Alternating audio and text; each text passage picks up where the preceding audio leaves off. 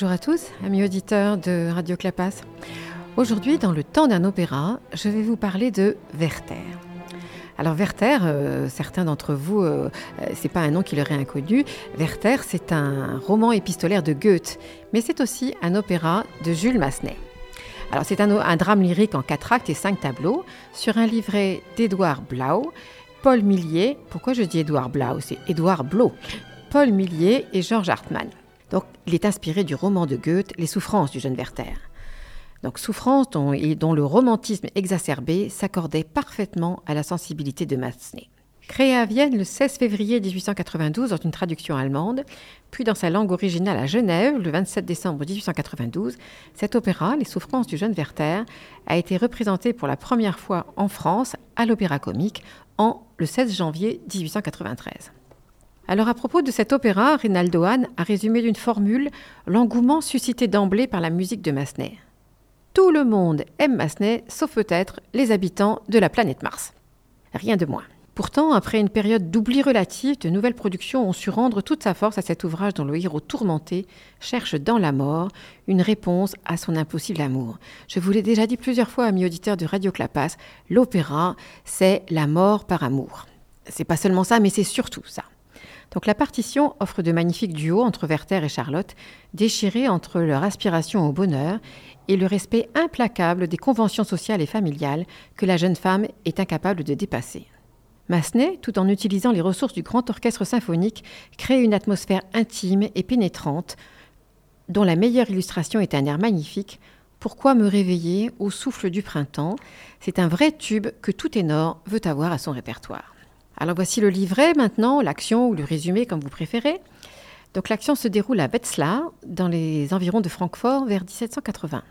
Werther, un jeune poète, s'éprend de Charlotte, la fille aînée du bailli, du maire si vous préférez, resté veuf avec ses jeunes enfants. La jeune fille remplace auprès de ses frères et sœurs sa mère disparue, à laquelle elle a promis d'épouser Albert, modèle du parfait et ennuyeux époux. Liée par cette promesse sacrée à ses yeux, Charlotte préfère renoncer à son inclination pour Werther.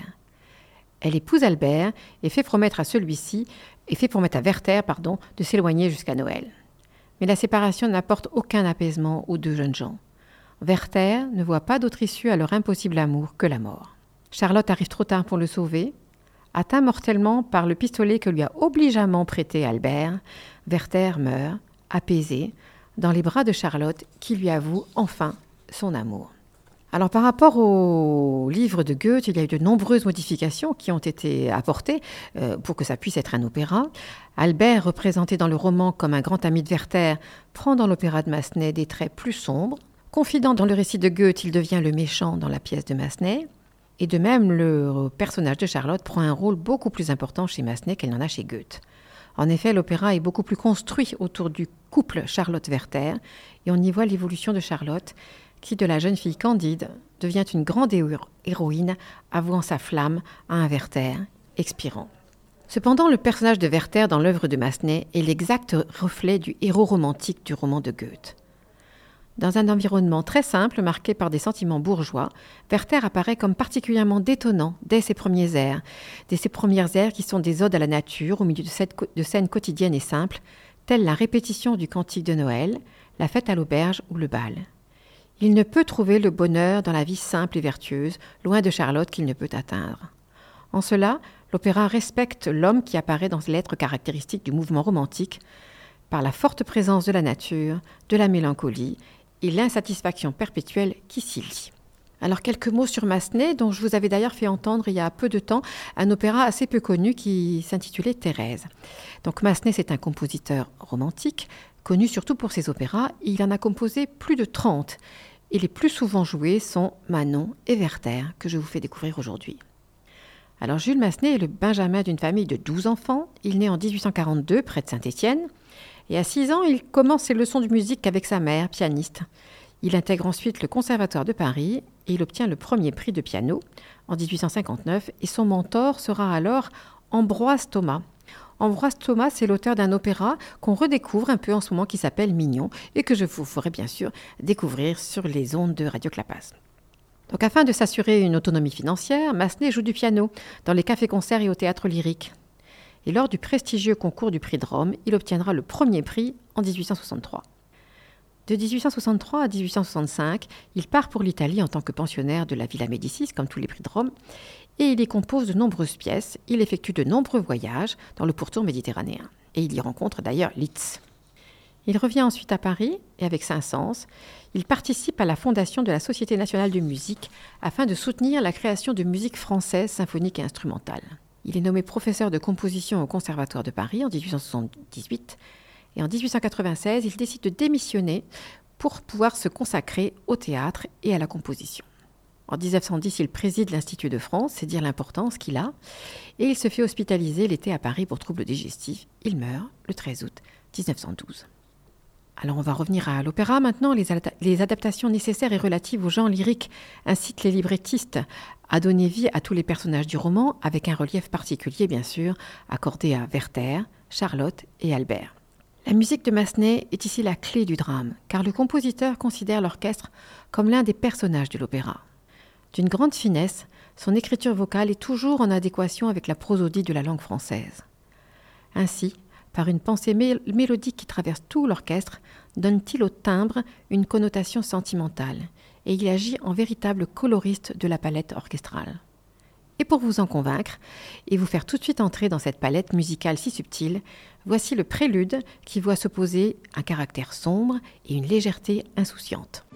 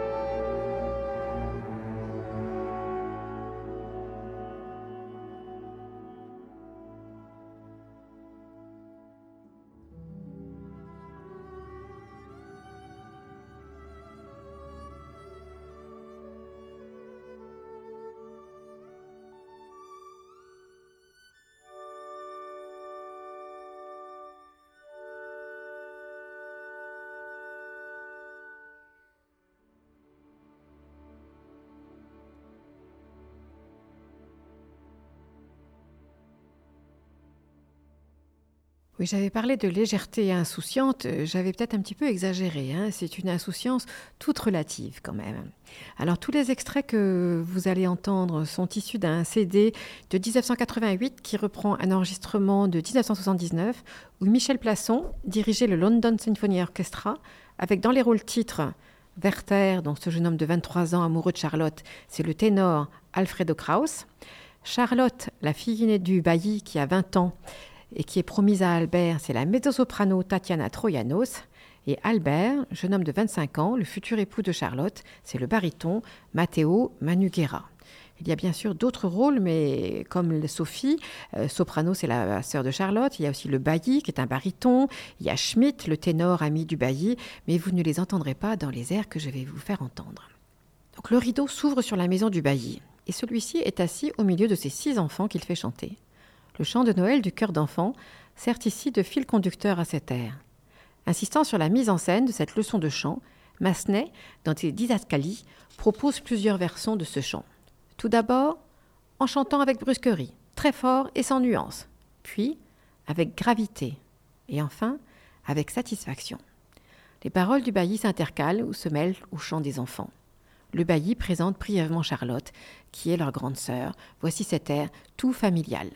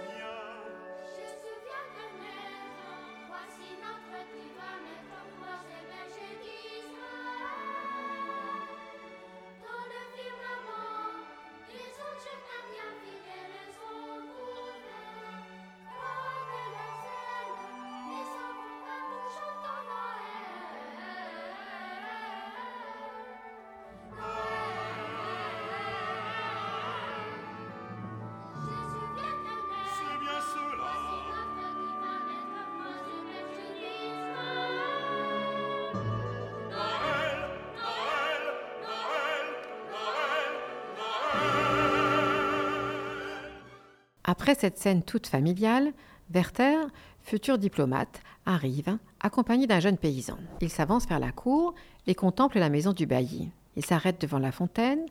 L'entrée de Werther est soulignée par un solo de violoncelle, puis de violon. Le jeune romantique découvre la maison du bailli et tous les thèmes romantiques sont convoqués. L'hymne à la nature, les correspondances entre les sons et la vision, le sentiment amoureux qui transparaît au travers de sa description on remarquera que la mélodie du ténor s'appuie sur les motifs de la seconde partie du prélude. Massenet effectue ainsi un rappel thématique. Et voici ce que chante euh, Werther. Je ne sais si je veille ou si je rêve encore. Tout ce qui m'environne a l'air d'un paradis. Le bois soupire ainsi qu'une harpe sonore. Un monde se révèle à mes yeux éblouis. Aux natures pleines de grâce, reine du temps et de l'espace, daigne accueillir celui qui passe et te salue, humble mortel. Donc voici donc maintenant Werther qui chante. Alors, c'est bien ici?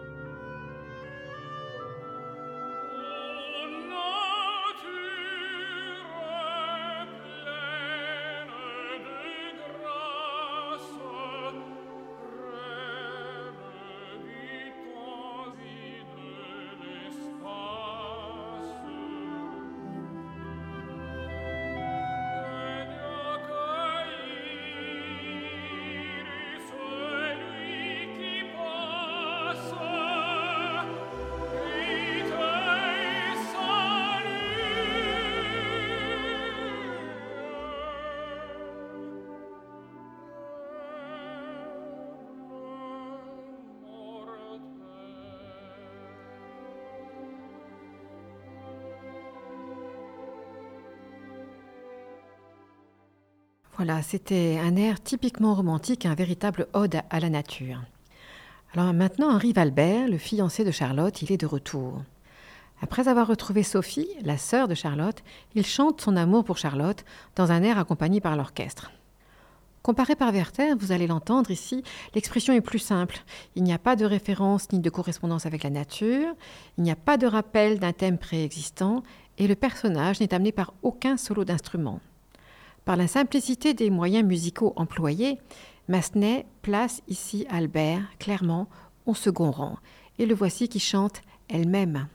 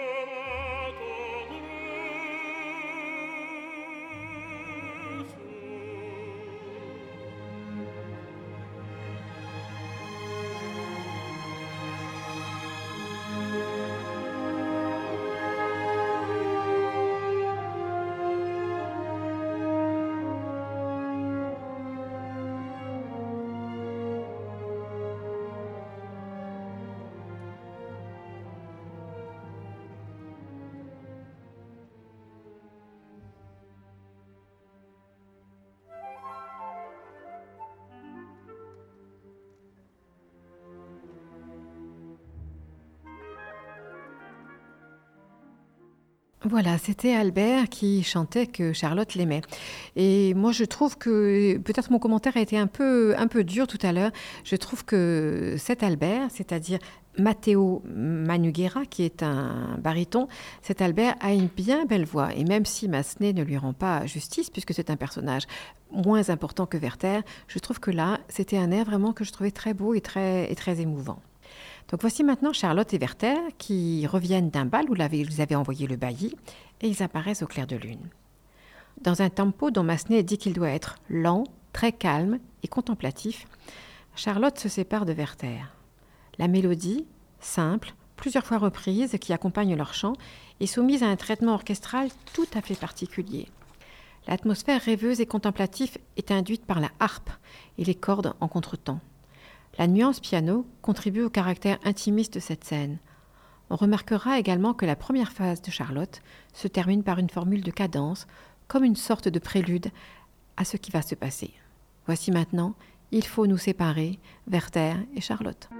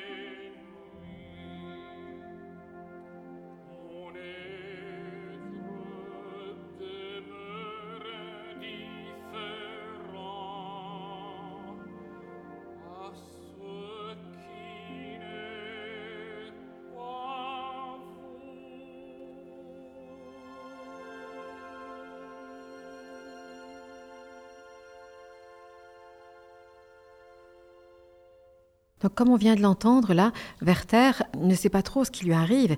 Et dans l'air que vous allez entendre maintenant, c'est-à-dire quelques, quelques temps après, eh bien, il déclare carrément son amour à, son amour à Charlotte et il chante Rêve, extase, bonheur.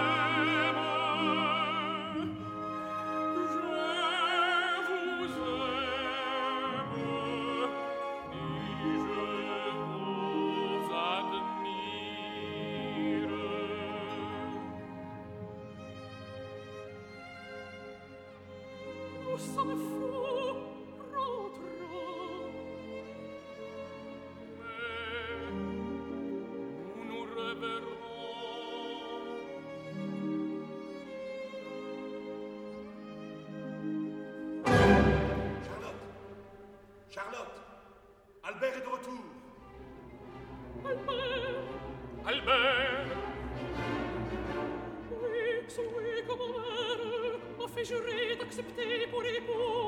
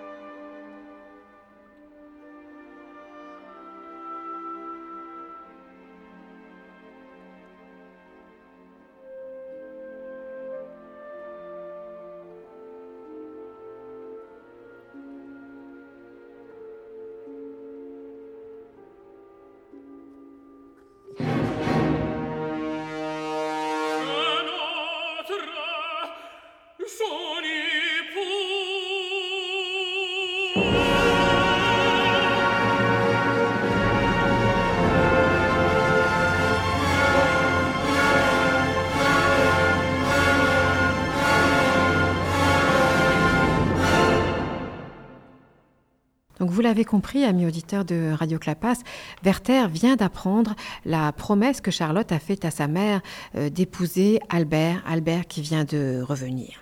Et cela signe la fin de l'acte 1.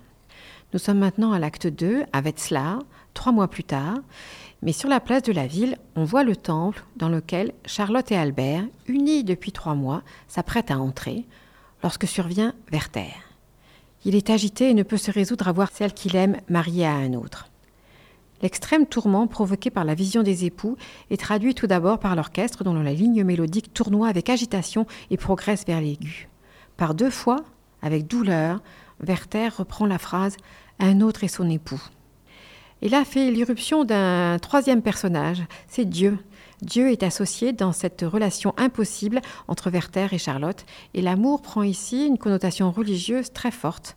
Et dans sa douleur, Werther a peur de blasphémer, mais le voici qui chante Un autre et son époux.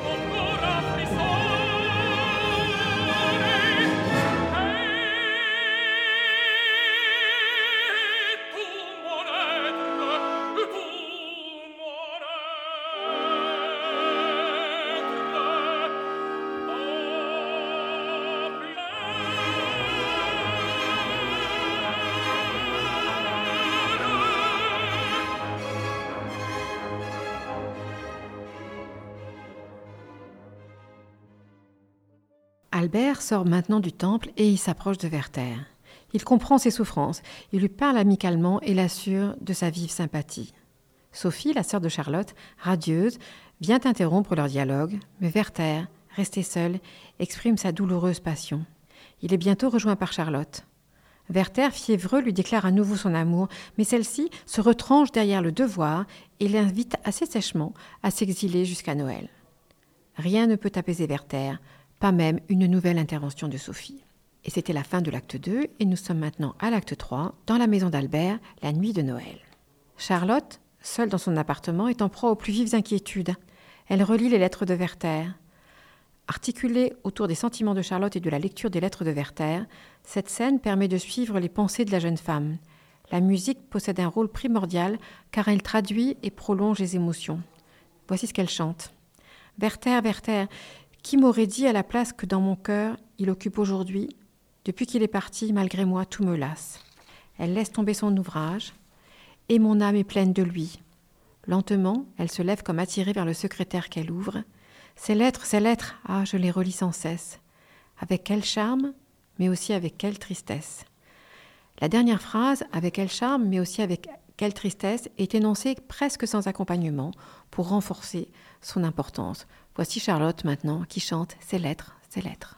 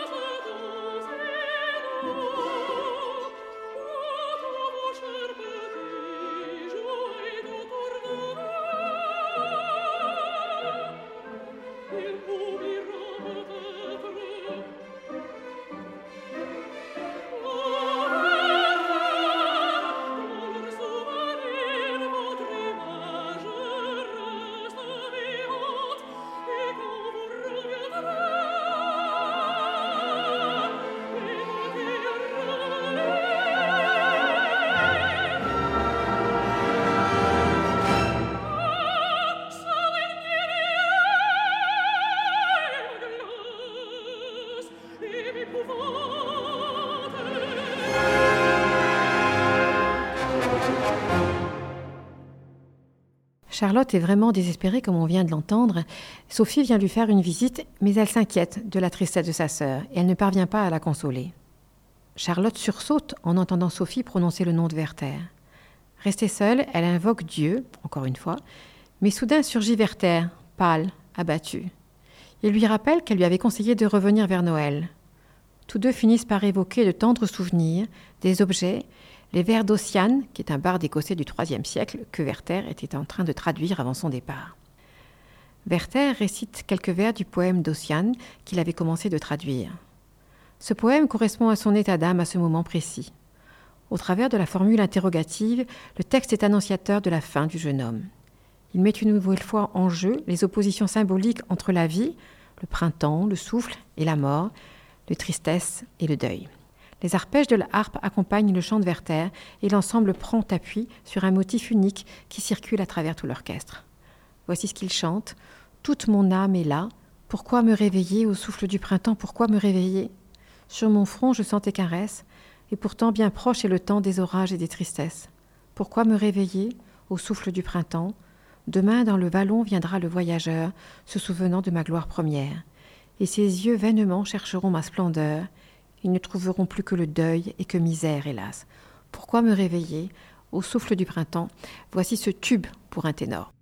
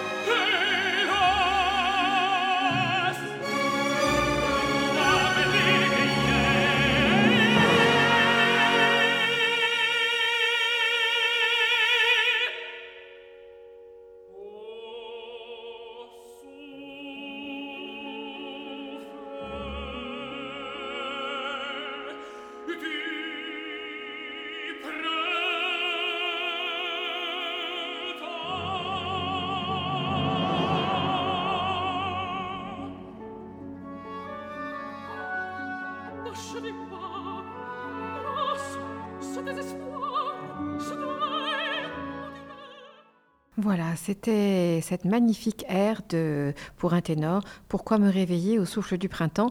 Et cet air est tellement beau que Charlotte est émue. Et voici maintenant le duo extrêmement romantique durant lequel Charlotte et Albert déclarent leur amour avec beaucoup de passion et de tension dramatique dans un air qui commence par Ciel, ai-je compris? Ciel, je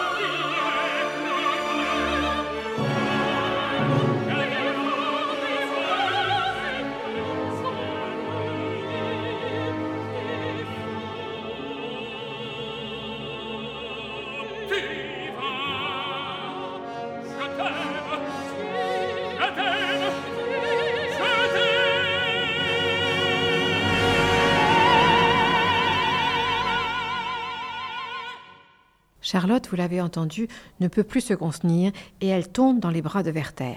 Mais elle se ressaisit et le repousse. Werther s'enfuit. Sa décision est prise.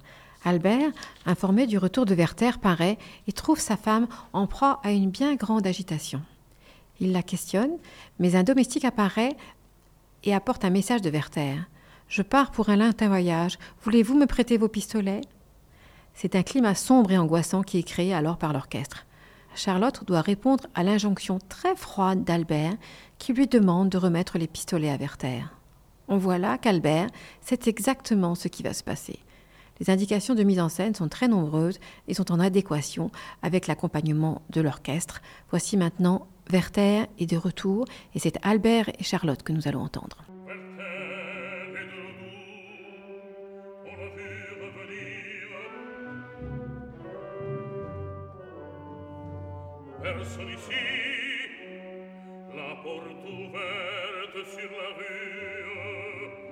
Se passe-t-il donc Charlotte